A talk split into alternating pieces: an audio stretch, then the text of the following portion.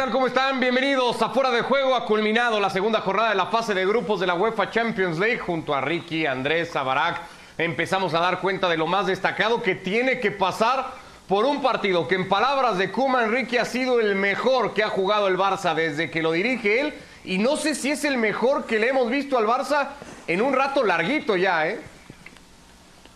Hola, ¿qué tal? ¿Cómo están, señores? Estoy de acuerdo con Kuman. Me parece que fue el mejor partido del Barcelona, sin lugar a dudas.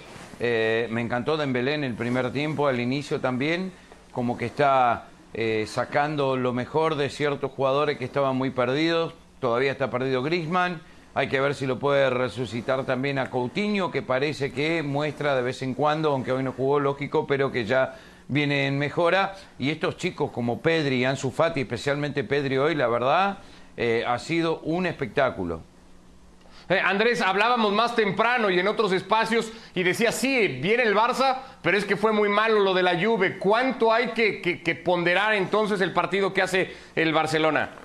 ¿Qué tal? ¿Cómo les va? Un saludo grande para todos. En este momento me tiene más preocupado Barack Feber que Pirlo. Sí, no sé. Porque porque lo veo enredado ahí con los cables y no sé si va a quedar electrocutado o si se va a ahorcar o si le va a dar una vuelta y se va a caer. Me, tiene preocupadísimo, eh, yo coincido en que ha sido la mejor versión del Barcelona y que tiene muchos puntos buenos. Messi jugó bien y, es una buena, y esa es una buena noticia. De Jong vuelve a jugar bien, segundo tiempo de defensor central y la Juve no lo exige, no lo aprovecha y eso es una buena noticia. Que tenga más minutos Pedri y que cumpla y que cumpla bien es una buena noticia. En eso estoy totalmente de acuerdo, pero me parece también que la Juve le permite mucho al Barça, que hemos visto la peor versión de la Juventus en años, porque la Juventus históricamente y la última década puede jugar mejor, peor, más o menos, pero si hay algo que ha dejado constante la Juventus, ponerse la camiseta de la Juventus, es que el jugador deja la vida en la cancha. Y hoy vi una Juventus a la que simplemente le pasó el partido. No quiero quitarle mérito al Barcelona, sí fue inmensamente superior, tendría que haber definido antes el partido, pero al final de cuentas, hasta el minuto 85 le dio vida al equipo de Pirlo que no hizo nada para poder empatarlo. Si llega vivo la lluvia al 85 Barak es porque el Barça fue incapaz de definirlo ante las muchas situaciones antes de eso y ahí vuelve a quedar algo expuesto Griezmann, por más que Kuman hoy ha dicho simplemente mala suerte la que tuvo el francés.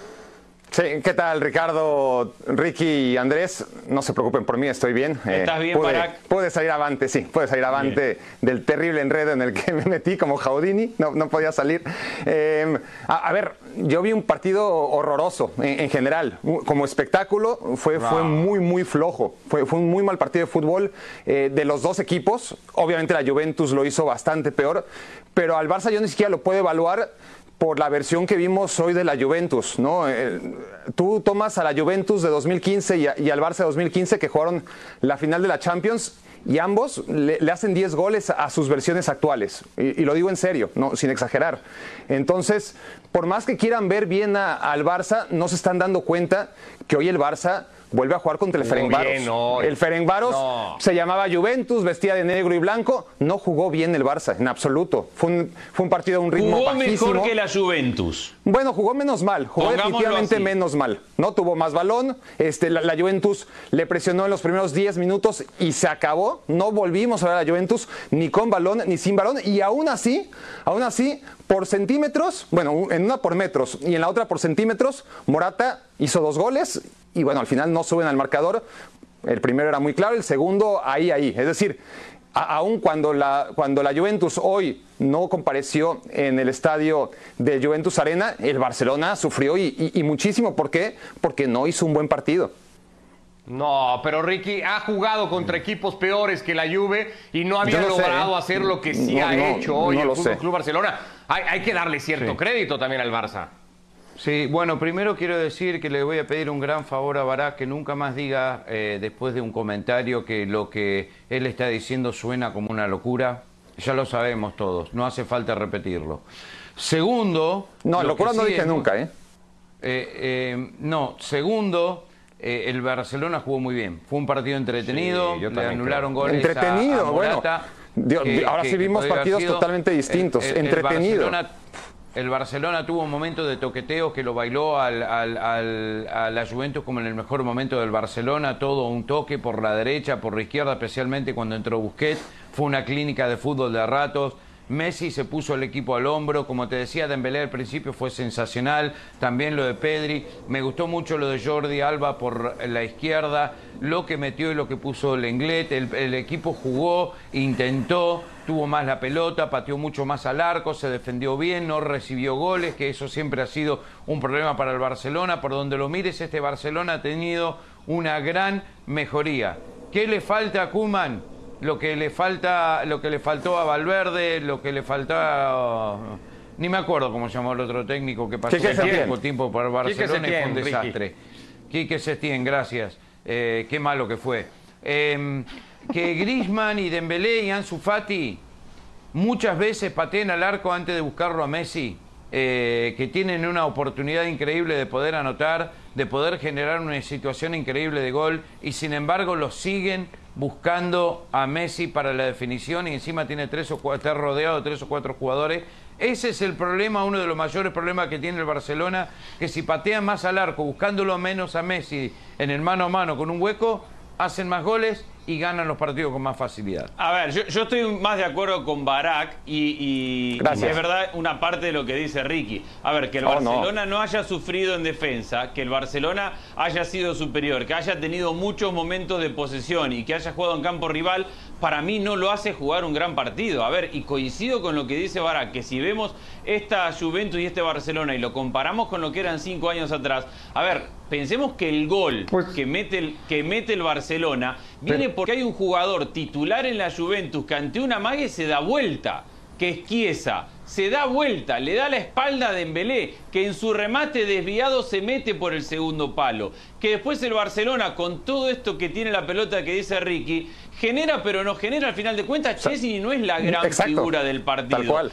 Enfrente tiene una Juventus desastrosa, calamitosa, con un agujero gigantesco en la mitad de la cancha, con Kulusevski y, y Dybala chocándose todo el tiempo, No. con un Morata que nació en posición adelantada antes o si querés después, que, que Pipo Inzaghi, que no, que no contribuye en otro aspecto del juego, con un Chiesa que fue invisible, lo tenés a Chiesa y le tiraron solamente una pelota larga para que pueda correr en velocidad y fue la que terminó en el recentro de cuadrado y el gol de Morata, uno de los tres que le anularon. Entonces, No. yo no veo, ¿cómo que no? A ver, ¿en qué momento le tiraron una pelota en profundidad a Chiesa sabiendo No, que tenía a Sergi Roberto de lateral derecho? Nunca. Empezó ¿En qué momento un- Dybala y Kulusevski se entendieron si se chocaron pero- todo el partido? ¿En qué momento culpa- viste algo bueno de la mitad de la cancha de la Juventus que jugó con un espacio gigantesco donde Messi recibía, se daba vuelta e hizo amonestar a media Juventus porque No, le tenían no. que hacer falta desde atrás?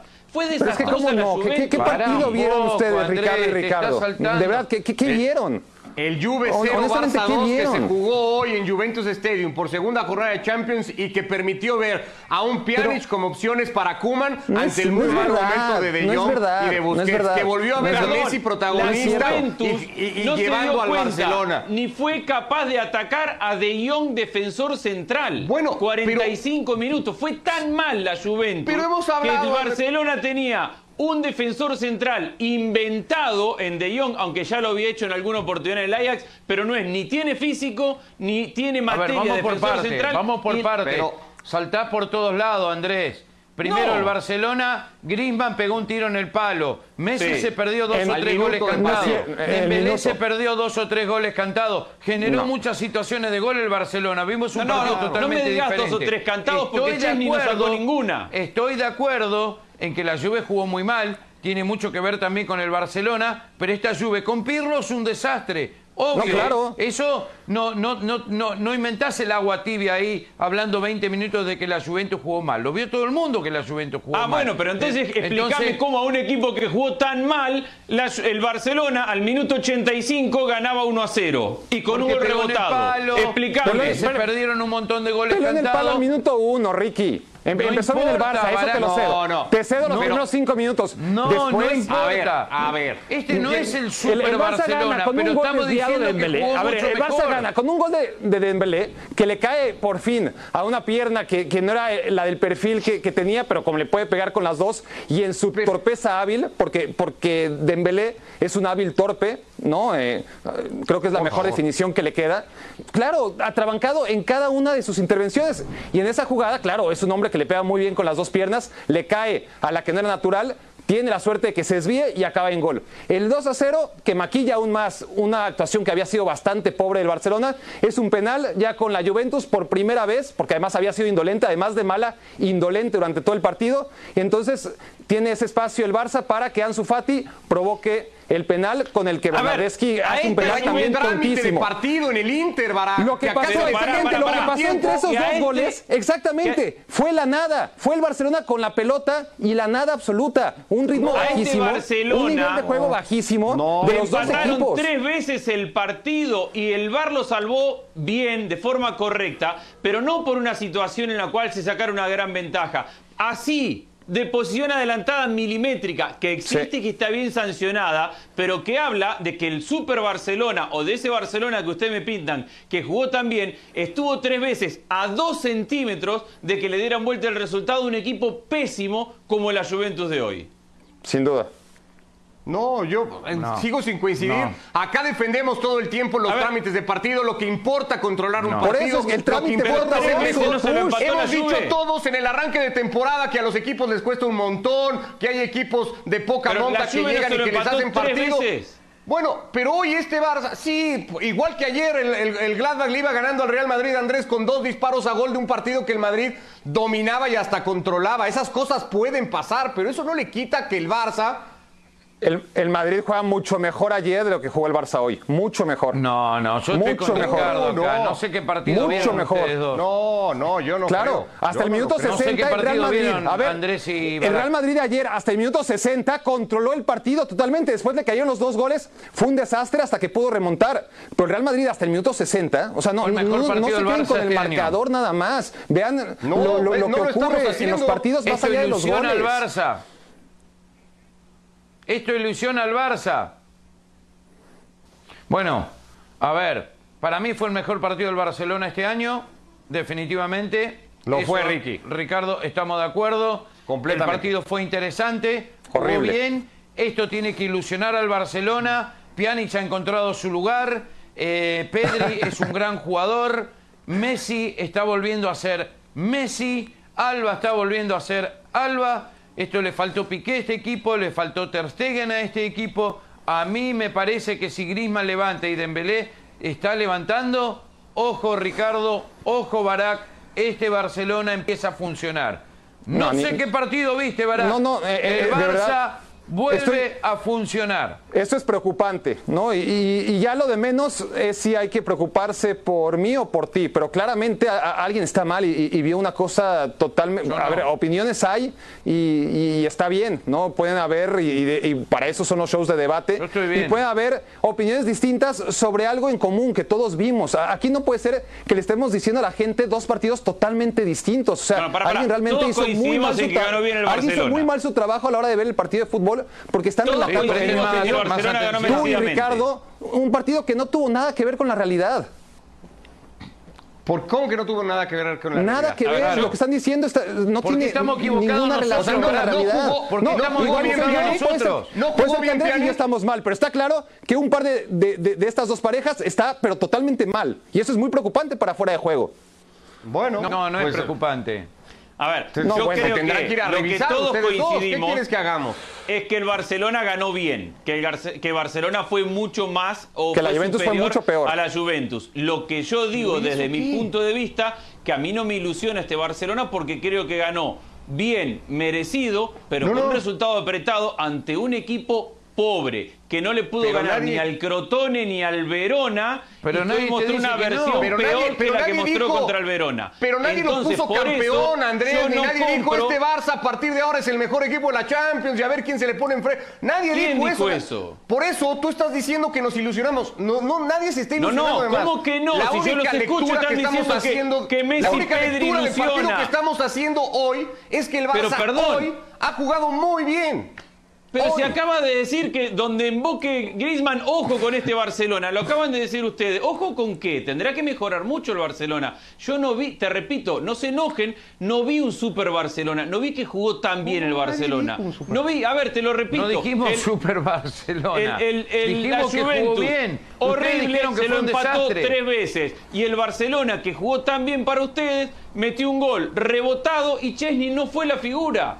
Dígame no, una que, nada. Deja que no no paró nada. No nos vamos a poner de acuerdo, eso está claro. No tenemos por qué ponernos de acuerdo. Finalmente va a ser la gente la quien decida. Estamos de acuerdo con que el Barcelona ganó bien, en eso sí.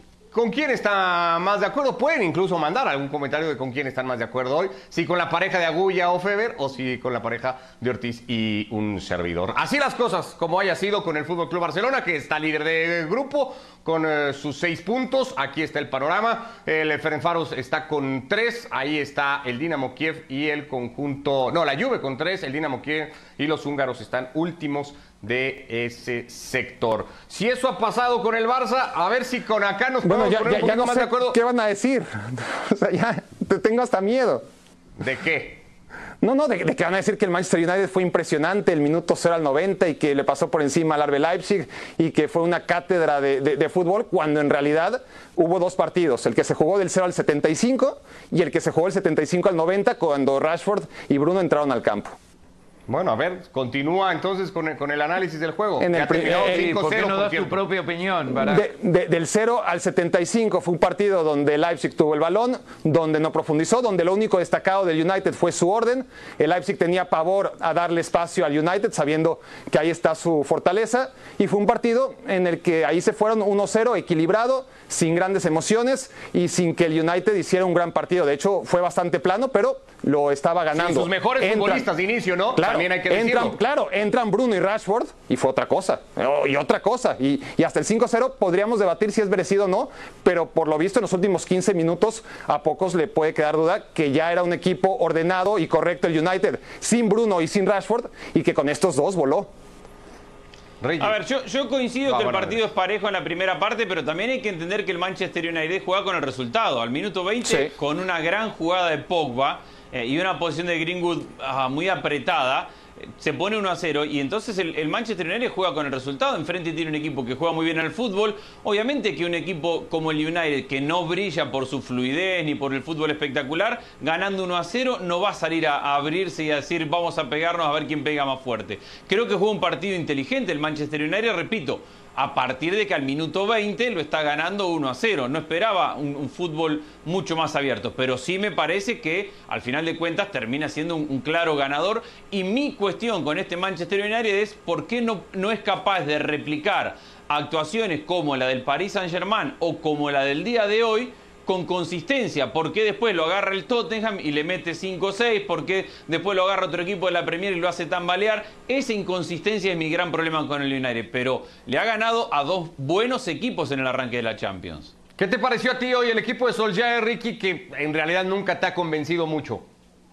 No, a ver, eh, eh, es eso, golpeó al final. Eh, muchas veces se dan como otros equipos que que tienen varias oportunidades, o lo que decía Andrés hoy, por un centímetro Morata está fuera de lugar y ese gol no cuenta. El Manchester United con Rashford es, es otro equipo, Leipzig no se va a tirar atrás, eh, recibió uno, recibió dos, recibió tres, ya está, estas cosas pasan. Pero esto es una gran victoria para el Manchester United, anímicamente por lo menos, para un equipo con muchos jóvenes que sienten, yo calculo que sienten mucho la presión del peso de esta camiseta y que toda victoria cuenta y con esta goleada mucho. Si no mereció ganar 5 a 0, en este caso para mí no es tan importante. Lo importante es que arrancó con dos victorias consecutivas en esta Champions em, y que eso los tiene que, no sé si ilusionar, pero los tiene que entusiasmar. Contra eh, de todas formas. Igual Ahora, está dos muy rivales lejos- directos, Está muy lejos de ser el gran Manchester United. Pero vamos Sí, a darle pero- un poco de mérito. Si todos A los dos coincidimos rivales y directos hemos dicho a que el RB Leipzig es un muy buen equipo, limitar Sí. un equipo como el RB Leipzig a que patee solamente dos veces al arco en todo el partido, me parece que tiene mucho mérito también. Y que Sí. el Manchester United tenga grandes contragolpeadores o jugadores de transición de velocidad y más hoy con Marcial de titular, me parece que es algo que el, que el Manchester United se tiene que proponer explotar, es decir, pretender que el Manchester United te ataque contra el área es ir en contra de las características de sus jugadores. Sus jugadores brillan cuando tienen la posibilidad de ir al espacio y de correr, y ahí están. Ahora, hu- hubo una, una jugada clave y no fue ni Bruno, ni Rashford, ni Greenwood, sino 1-0 el partido, una de las muy pocas ocasiones que tiene el RB Leipzig, sino la única, remate de cabeza, quemarropa, fuertísimo, fortísimo por parte de Konaté y una reacción impresionante de De Gea, que ya había jugado muy bien en contra del Paris Saint-Germain. Y eso hubiera sido el 1-1 y probablemente estaríamos hablando ahora de otra cosa. De Gea también está en un gran nivel, por fin. Sí.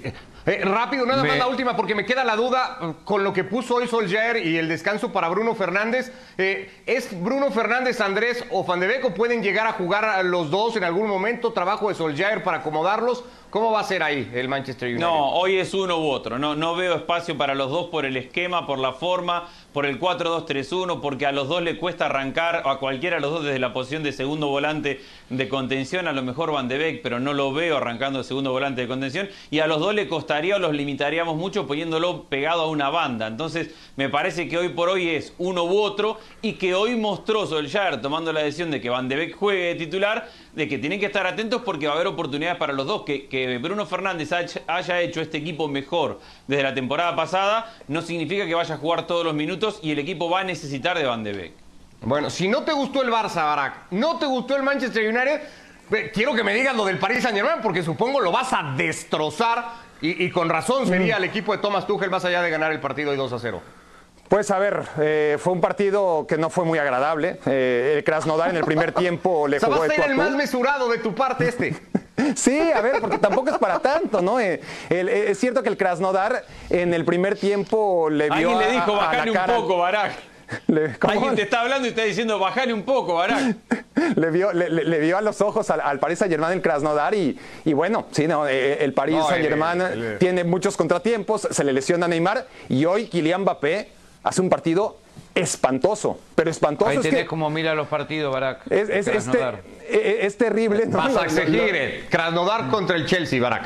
Lo, lo del, est- los- lo del Krasnodar fue claro. A la misma hora, el Krasnodar Sí, perdía en sí. contra del Chelsea 3 a 0. Sí, sí, me- me está pasando, me está, me está cayendo la edad, Ricky. Pero bueno, Sí. mientras el Chelsea le ganaba. Ricardo, Ricardo, vos y yo estamos muy mal con el análisis del Barcelona. No, no, no, el análisis es el mismo. Lo- lo- los nombres, eh, lo siento, sí. Mientras el Chelsea le ganaba 3-0 al Krasnodar en un partido que los ingleses no tuvieron gran problema, acaba ganando 4-0. El partido del, del Paris Saint-Germain le costó mucho más trabajo contra el Istanbul vas a exigir. Bueno, el Istanbul vas a exigir le jugó de tú a tú al Paris Saint-Germain durante la primera mitad, le vio a los ojos y Kylian Mbappé, como le estaba diciendo antes de llamar incorrectamente a su rival, Kylian Mbappé hizo un partido horroroso, ¿no? Kylian Mbappé hace un encuentro en el que ya no solamente no anda fino, sino que su toma de decisiones siempre fue mala e impreciso, ¿no? Yo, yo a Kylian Mbappé no lo había visto tan mal como hoy. Para colmo pierden a Neymar lesionado a los 26 minutos, un equipo Ricky que estaba incluso analizando si despedir o no a Tuchel, le cuesta 10 millones hacerlo, se lo va a ahorrar, no lo hará, pero en sensaciones de juego y no gana demasiado más allá del resultado. No, no juega bien este equipo. Eh, a mí me pareció que Mbappé empezó a jugar mejor cuando, cuando no estaba Neymar, pero mm, a este equipo le falta mucho, la verdad. Sin Berratti, eh, Di María flojo, no sé qué pasa con Icardi. Eh, eh, la verdad es que estoy muy confuso con este Paris Saint Germain. Me parece que ya después de la final del año pasado o, o- o la última Champions, ya hay algo que no va con el técnico, que están incómodos, que no están bien. Y esta lesión de Neymar lo- los tira para atrás unos cuantos pasos. Andrés. Solo decir que Keylor lo salvó un par de veces, ¿eh? Sí, además. Sí, en gran forma. Tuvo que volver a, Habíamos dicho en la previa, Andrés, que no iba a necesitar mucho a Berratti, a, futbolistas como Berratti o Paredes. En una de esas sí los necesita siempre el equipo de No, claro que sí. Sí, sí, yo, yo era de los que creía que, que hoy tenía que jugar un partido, no voy a decir, no voy a utilizar la palabra sobrado, pero sí cómodo el Paris Saint-Germain.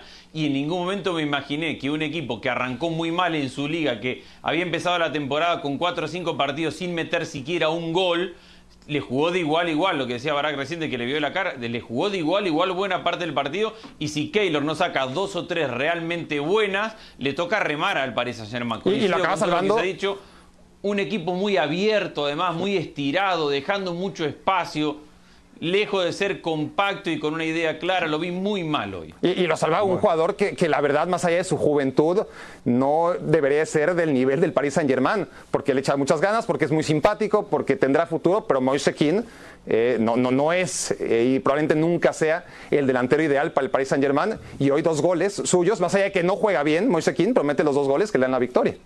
Sí, y Cardi también en ese sentido, otro de los que podría haber extrañado hoy el conjunto parisino. Más resultados en el grupo del Chelsea. Gana el equipo de Frank Lampard que va a encontrar eh, en Rusia un resultado, por lo menos desde el resultado que le deja ya sensaciones mucho más positivas por lo que arrastraba el equipo. Victoria en ese mismo sector por, para el Sevilla. Así está el grupo F, ese que tiene a la Lazio puntero con cuatro. El eh, Borussia Dortmund ha ganado hoy, lo ha tenido que trabajar y mucho. Lo definió Holland sobre el final para sumar sus tres primeros puntos después de haber caído en la primera fecha tres goles a uno. Vamos casi cerrando esta edición de Fuera de Juego. Algo le vamos a tocar al tema que ayer por la noche y todavía hoy en redes sociales Andrés estaba muy activo y que tiene que ver con ese audio que se da a conocer hoy, que se filtra del túnel para salir al segundo tiempo de Karim Benzema hablándole a Mendy y diciéndole no le des la pelota, juegue en contra nuestra. Todo apunta a que se refería a Vinicius y que no sé cuánto da para decir si hay o no un mal ambiente en el vestidor del Madrid. A ver, yo no creo que eso signifique un mal ambiente, significa que Benzema, que es un jugador del cual llevamos años diciendo que si hay algo que hace bien es entender por dónde va un partido de fútbol y cómo marcar una diferencia, se da cuenta que a través o a partir de Vinicius el equipo termina perdiendo más de lo que termina ganando y me parece muy lógico en ese momento decirle a su compañero, vamos por otro lado porque por ahí terminamos chocando. No, si fueran dos jugadores de alta jerarquía, estaríamos hablando de un caos. Pero ¿qué le va a decir Vinicius a Benzema si uno es la clave, el alma, el corazón junto a Sergio Ramos del, del equipo y el otro es uno que está arañando, tratando de tener minutos y tratando de terminar alguna jugada bien? Entonces, como no hay equivalencia en jerarquía, todo lo que diga Benzema de Vinicius tendrá razón. Acá vas a coincidir con Andrés, ¿no, Ricky? Lo que pasa es que Vinicius es joven y Benzema es un veterano y es un líder y, tiene que apoyarlo, no hablar así de él. Esto no es bueno para el Real Madrid. Al mismo tiempo, quizás 20.000 veces le dijo Vinicius pasar la pelota, jugar más en equipo y por ahí Vinicius no le, no le hace caso, no le da ni cinco. No lo sé, pero como líder y como veterano, Benzema podría tener un poquito más de criterio. Eh, y tratar de, cuidarse lo que dice. Saben que hay cámaras y micrófonos por todos lados. Los grandes líderes ayudan y apoyan, no tiran abajo. Benzema ya lo rajaron de la selección de Francia. Benzema tampoco es un santo, eh, es un gran goleador, pero eso no significa que sea un buen líder de equipo. Así que eh, muy mal por parte de Benzema, no lo tendría que haber dicho. Barak. De acuerdo con Andrés y de acuerdo con, con, Ortiz, cada uno en su parte. Es decir, eh, futbolísticamente Benzema no ve nada que no hayamos visto nosotros desde fuera y él lo sufre desde dentro y además sabiendo mejor que cualquiera lo que hay que hacer en, cada jugada. Entonces, en lo estrictamente futbolístico, de acuerdo. En lo que puede generar en el vestidor, también de acuerdo. ¿no? A, final de cuentas, ya son varias porque hace unos días también teníamos lo, de Isco, ¿no? Eh, quejándose o medio riéndose, como ha pasado tantas veces, ¿no? Eh, sobre los minutos que le daba Zidane y está claro que en el vestidor del Real Madrid, como seguramente eh, en muchos otros, el ambiente no es el mejor. Ahora, eh, la actitud de Benzema, pues es reprobable. A final de cuentas, con un chico como, como Vinicius, yo creo que hay otras maneras, ¿no? De, de hablarle al compañero y de salir a, a, plantear la estrategia, que para eso tienes un técnico para empezar, que ya te habló en el intermedio, no, es que Benzema sale a los medios. hay otra manera de hacerlo, ¿no? pero no, es que Benzema sale a, los medios a hablar, no es que lo está tirando eh, al, al, frente al chico. Lo que está haciendo es, en un túnel... Eso es ser mal líder aceptalo. Eh, no, no es ser Es mal en un líder. túnel, entrando al vestuario, le dice Muy a su mal compañero, Benzema, ¿sabes qué? Vamos por acá porque por ahí no vamos a entrar nunca. Y me parece muy normal, Ricky, de No, cualquiera que no, ha no, dijo, no se la que jugaste juega para el otro equipo. Y bueno, pero Por ¿cuántas favor, veces lo Andrés, me dijiste extraña. vos? ¿Cuántas Me veces lo dijiste vos de algún compañero tuyo jugando al fútbol con otro? Es decir, no se la deja él porque por aquel sector no vamos a entrar nunca, No, yo por nunca acá. jugué en el Real Madrid, no te puedo contestar No, esa pero me pregunta. parece muy normal Bueno, del fútbol. no, Creo no, que no. y aparte si Benzema Muy se mal, hubiera aceptalo, plantado, muy mal por Ya parte de. Benzema. pero si Benzema no lo hace público, Benzema se lo dice Ya a un compañero vamos. Ricky, Andrés Barak, abrazo. Andrés Barak, chao, vuelvan a ver el partido. chao. Pongan Chao. otra vez el partido y vuélvanlo a ver. Chao, vuelvan a mirar el partido del Barça.